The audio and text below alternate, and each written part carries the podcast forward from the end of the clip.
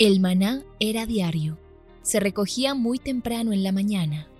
Cada uno recogía según su necesidad y se recogía por familias. Muy pero muy buenos días. Bienvenidos a este tiempo devocional donde nos levantamos a buscar a Dios, su presencia y su palabra en la vida de cada uno de nosotros. Maná, el alimento espiritual diario que no puede faltar en nuestras vidas. Conduce Carlos Ríos.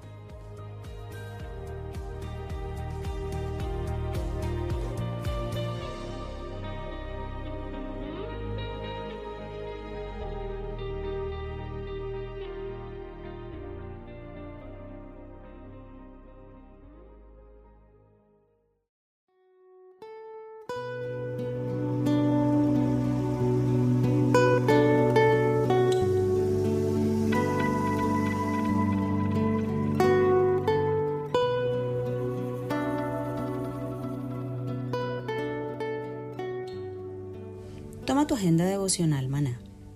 El pasaje sugerido para la lectura en tu devocional personal el día de hoy es Lucas 21 del 16 al 24. Los últimos días cada vez serán más difíciles, pero nosotros los hijos de Dios tenemos la esperanza de que es Él quien nos guarda y vamos a pasar la eternidad con Dios. Haz una oración de agradecimiento por esto. Te invitamos ahora a que respondas las preguntas que encuentras en tu agenda que te llevarán a conocer cada vez más a Dios y crecer en tu vida espiritual. Y para confirmar tus respuestas, visita nuestras redes sociales, Instagram y Facebook.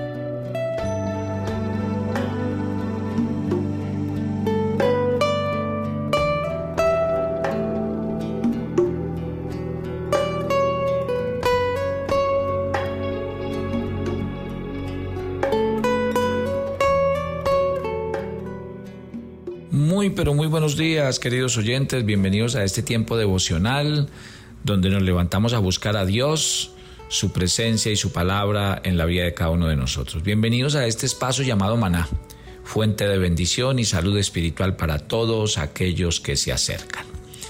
Damos gloria a Dios porque este devocional llega a cientos y miles de vidas, familias y corazones mañana tras mañana. Gracias por escribirnos por hacernos llegar sus comentarios. Les quiero contar que en los Estados Unidos usted puede pedir la agenda devocional a través de Amazon. De un día para otro tendrá su agenda en sus manos y la podrá convertir en el mejor regalo que le puede dar a una persona, a, un familiar o a un hermano en la fe. Y lo mismo en Colombia. Usted en Colombia nos puede llamar hace el pago respectivo, nos envía la dirección y se la enviamos vuelta a correo para que le llegue a la puerta de su casa. Tenemos una edición especial de regalo que viene envuelta en una cubierta muy bonita. Nosotros estamos hablando de la tercera carta de Juan, que es un capítulo, y en un comienzo les dije que el capítulo está dividido en tres. Primero, hablando de Gallo, de su hospitalidad, sobre todo de que fue un hombre muy coherente entre lo que creyó y practicó. Yo creo que si habláramos de coherencia, Gallo, aunque está en un solo capítulo de la Biblia, yo creo que es un ejemplo, pero que vale la pena imitar, porque cuando Juan habla de él, era un hombre muy congruente con lo que creía. Creía, pero vivía lo que creía, obedecía lo que creía. Y realmente es eh, muy interesante.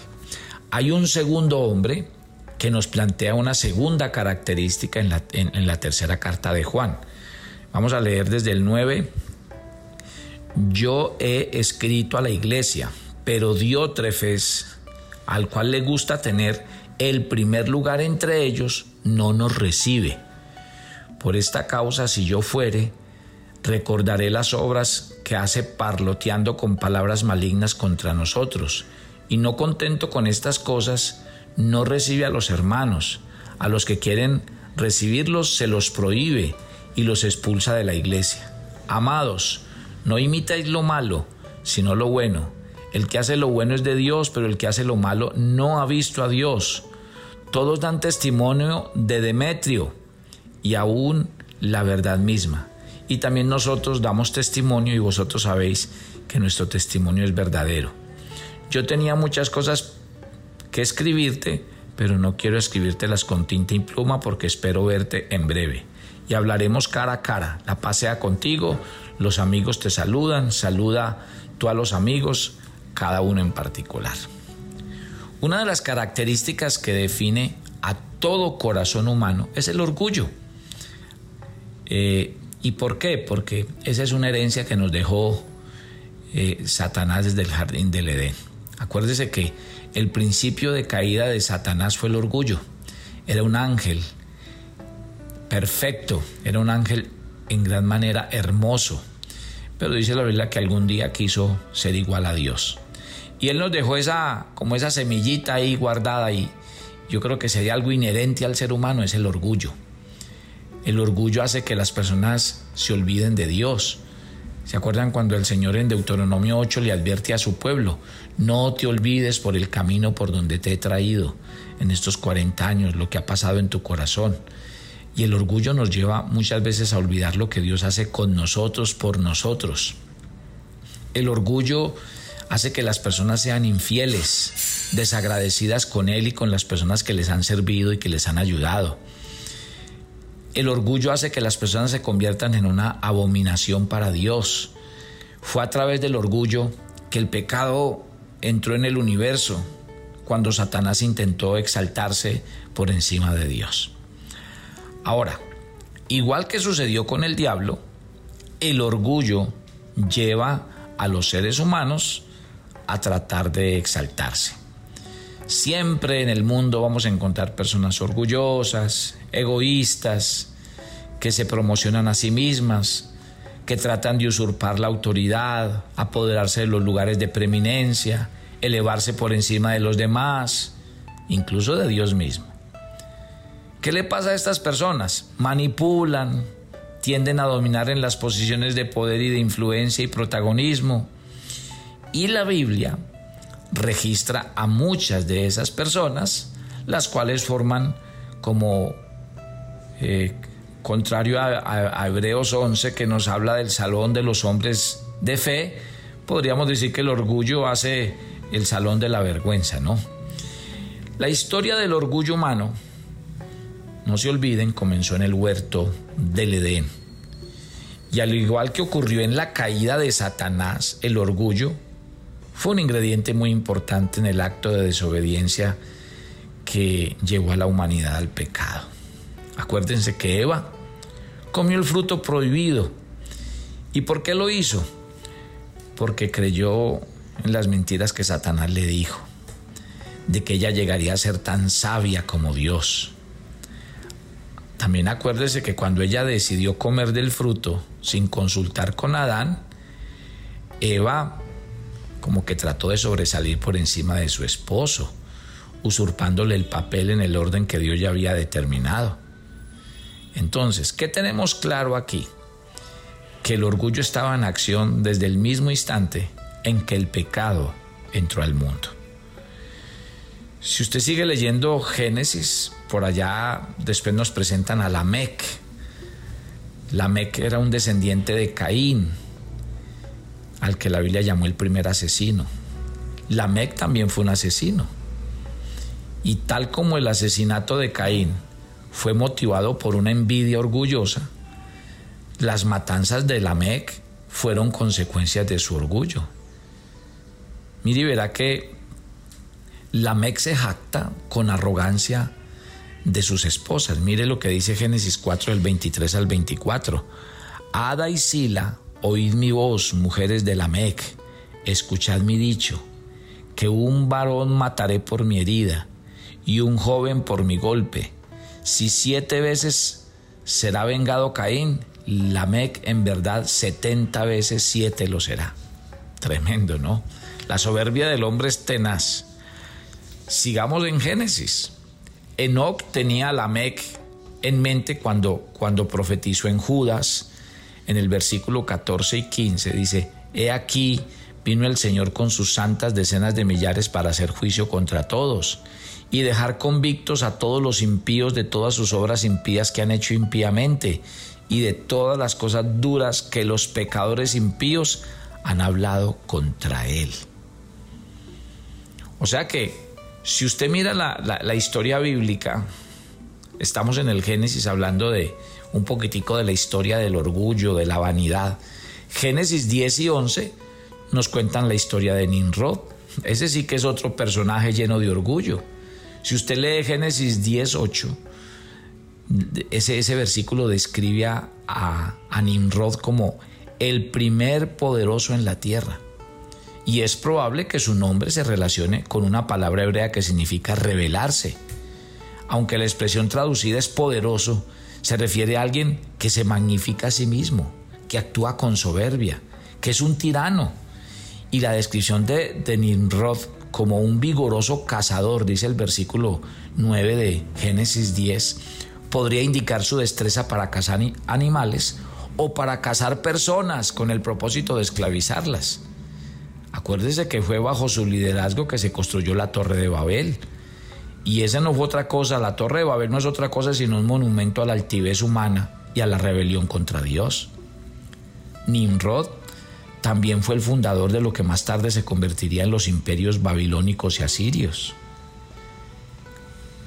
Uno mira en el carácter de Nimrod y uno podría decir que Nimrod aparece en la antigüedad como el primero de los grandes hombres que está en la tierra, recordado por dos aspectos que el mundo admira, su habilidad personal y su poder político.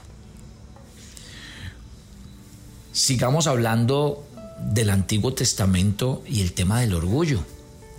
Cuando Israel deambulaba por el desierto, Nadad y Abiú, hijos de Aarón, tomaron cada uno su incensario pusieron en ellos fuego sobre el cual pusieron incienso, ofrecieron delante de Jehová fuego extraño, fuego que el Señor nunca les mandó. Y salió fuego delante de Jehová, los quemó y murieron delante de Jehová. Estos dos sacerdotes, hijos de Aarón, en su primer acto sacerdotal que hicieron, violaron la prescripción divina para ofrecer incienso. Y la conducta de ellos es que estando borrachos, porque si usted lee la historia en Levítico 10 del 8 al 10, precisamente los llevó. Su actitud los traicionó. Porque a qué los llevó su rebeldía? A la imprudencia, a la irreverencia. Y eso es lo más malo del orgullo, a las cosas que lleva a cometer, que va contra los mandatos específicos de Dios. Los dos decidieron hacer las cosas a su manera pagaron el precio más elevado de su, de su altivez. Durante el vagar por el desierto, los propios hermanos de Moisés, acuérdense, Aarón y María, trataron de elevarse a sí mismos hasta el nivel de su hermano. Cuenta la historia en números 12. Y el Señor juzgó severamente a los dos por su arrogancia y por su presunción. Si vamos más adelante, ¿se acuerdan del libro de los jueces? El libro de los jueces es muy interesante porque es la época sin ley. ¿sí? Y allí Abimelech, el hijo de Gedeón, quiso ser rey. Tan apasionada era su ansia de poder que asesinó a, mire, a 70 de sus hermanos en un intento por eliminar a todos los rivales posibles. Y esa historia está en Jueces capítulo 9. Pero el reinado de Abimelech llegó al final, pero muy rapidito y fue, fue prematuro y además vergonzoso, porque mientras él sitiaba la ciudad de Tebes, dice el versículo 53 de, de jueces 9, una mujer dejó caer un pedazo de una rueda de molino sobre la cabeza de Abimelech y le rompió el cráneo. En su agonía, el monarca realizó un intento desesperado y orgulloso de evitar la vergüenza de morir por mano de una mujer y entonces llamó apresuradamente a su escudero y le dijo, saca tu espada, mátame, para que no se diga de mí, una mujer lo mató y su escudero lo atravesó y murió. Imagínese pues, uno muriéndose y todavía con el orgullo latente. A pesar de su intento por encubrirlo, la muerte vergonzosa de Abimelech quedó registrada en la Biblia para siempre. Sigamos hablando de historias de orgullo, y ustedes la estudiaron conmigo en el libro de los reyes. La búsqueda de poder y protagonismo por parte de Absalón lo llevó a encabezar un golpe de Estado contra su propio padre, el rey David. pero sus días en la tierra fueron efímeros. Enfrentó un final terrible, porque mientras huía de los hombres de David a través de un bosque espeso, la mula de Absalón pasó por debajo de una encina y la cabellera del joven se enredó en las gruesas ramas del árbol, dejándolo suspendido, indefenso en el aire, y pronto fue ejecutado por Joab, el general de David. Otro de los hijos de David, Adonías, también trató de usurpar el trono de su padre, y en los últimos días de la vida de David, Adonías, hijo de Aguay, se reveló diciendo, yo reinaré, y se hizo de carros, de gente de a caballo, de 50 hombres que corriesen delante de él. Pero igual que había hecho su hermano Absalón, no pasó nada. Su intento de apoderarse del trono fracasó. Y obviamente terminó muy mal. Dice y sigue leyendo la historia. Si hablamos de otro rey, no contento con ser rey, Usías trató de usurpar la función de los sacerdotes, ¿se acuerdan? Si uno va a segunda de Crónicas 26, dice así la historia hablando de Usías. Cuando yo era fuerte, su corazón se enalteció para su ruina, porque se rebeló contra Jehová su Dios, entrando en el templo de Jehová para quemar incienso en el altar del incienso. A Usías se le opusieron valientemente a Sarías y ochenta sacerdotes quienes le advirtieron que estaba sobrepasando los límites pero el furioso, altanero y seguro de sí mismo amenazó a los sacerdotes y de inmediato Dios lo hirió con lepra. Si quiere leer esa historia está en Segunda de Crónicas 26. Durante el resto de su vida Usías vivió marginado en una casa aislado y su hijo Jotán asumió los deberes reales. Sigamos en el Antiguo Testamento. El libro de Esther relata la, la historia de Amán, el gran enemigo del pueblo judío, obsesionado con su propia importancia tras ser elevado a una alta posición en el imperio persa. Amán se enfureció porque Mardoqueo no quiso rendirle honores. ¿Y qué hizo? Entonces, él lo que hizo fue instigar una matanza con el fin de exterminar a los judíos, que era el pueblo de Mardoqueo. Sin embargo, al final fue Amán quien pereció, colgado en la misma horca que él había planeado ejecutar a Mardoqueo. Yo creo que si a mí me hablaran del símbolo del orgullo, se los voy a decir quién es. Nabucodonosor. Era el rey del poderoso imperio babilónico. Y un día mientras caminaba por la azotea de su palacio real en Babilonia, habló el rey y dijo, no, la gran, no es esta la gran Babilonia que yo edifiqué para casa real con la fuerza de mi poder y para gloria de mi majestad, dice en Daniel 4:30. Pero su orgullo fue rápidamente humillado y aplastado.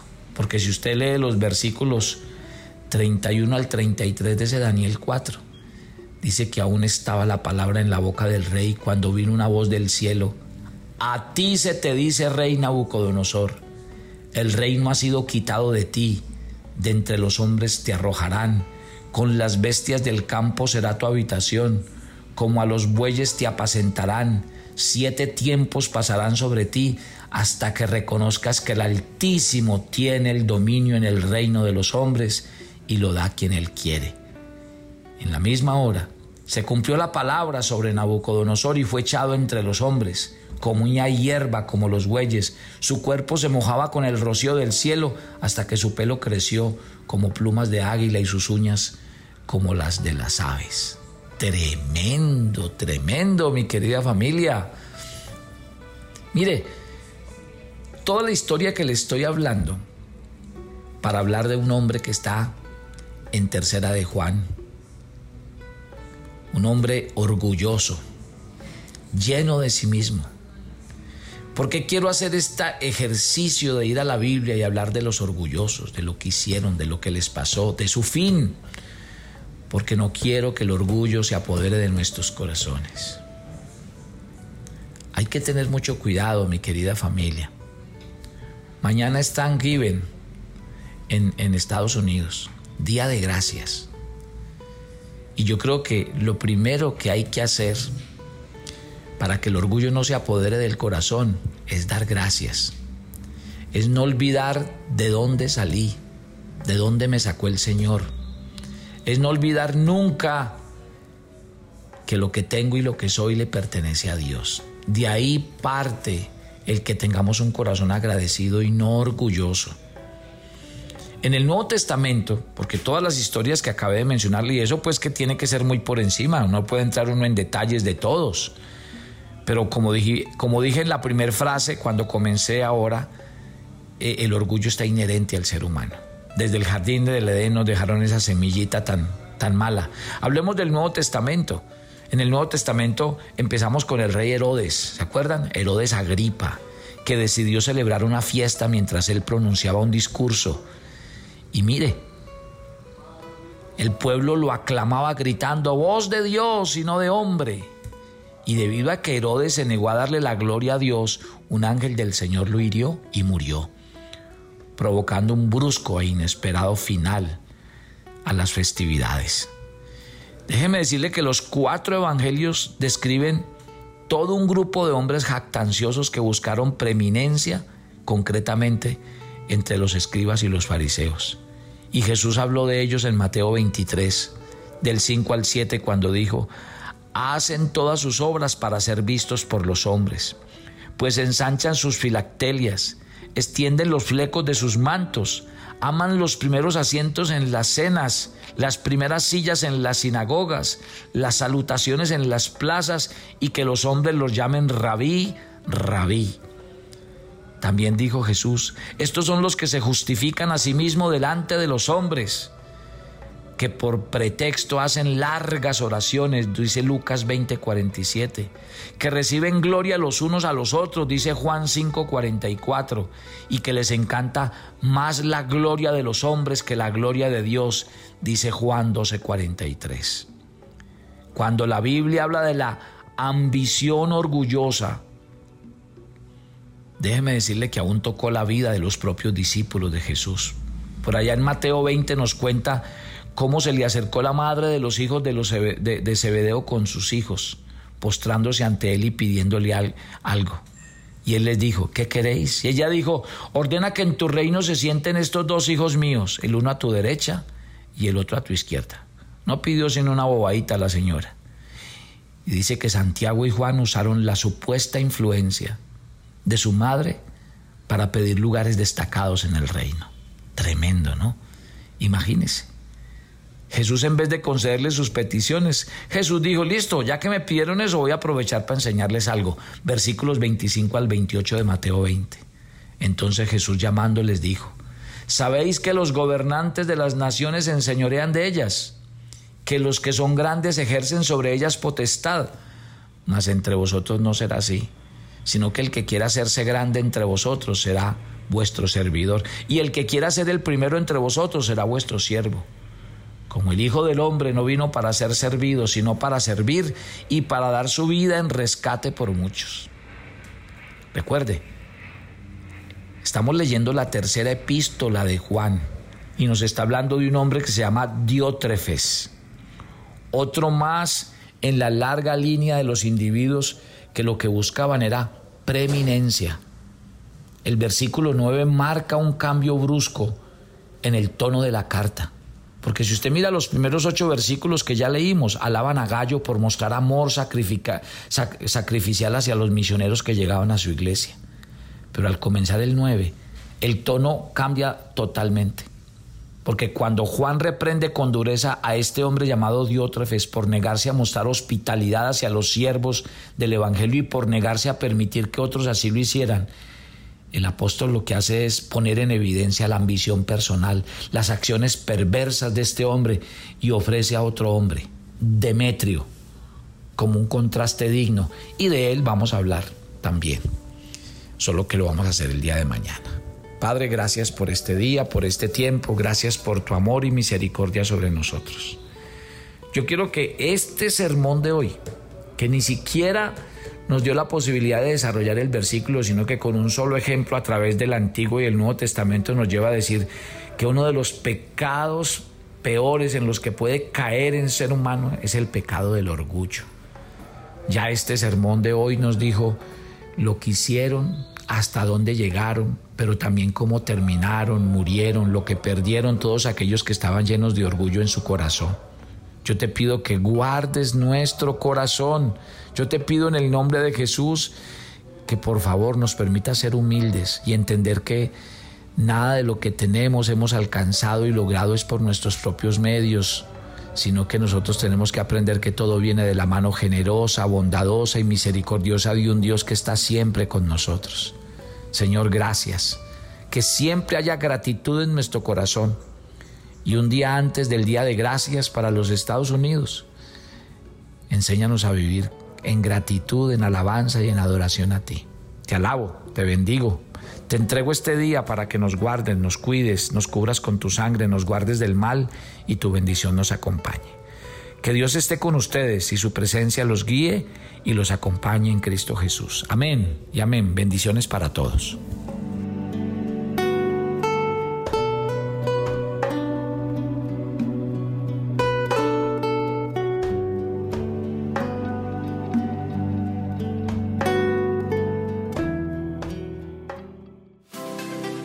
los miércoles a las 7 de la noche tenemos una invitación para las mujeres que quieren conocer más a Dios. Conéctate por nuestro canal de YouTube Devocional Maná. Te esperamos. Si quieres enterarte de nuestros temas, reuniones y devocionales, suscríbete a nuestro canal de YouTube Devocional Maná y da clic en la campanita de cualquiera de nuestros videos para activar el recordatorio.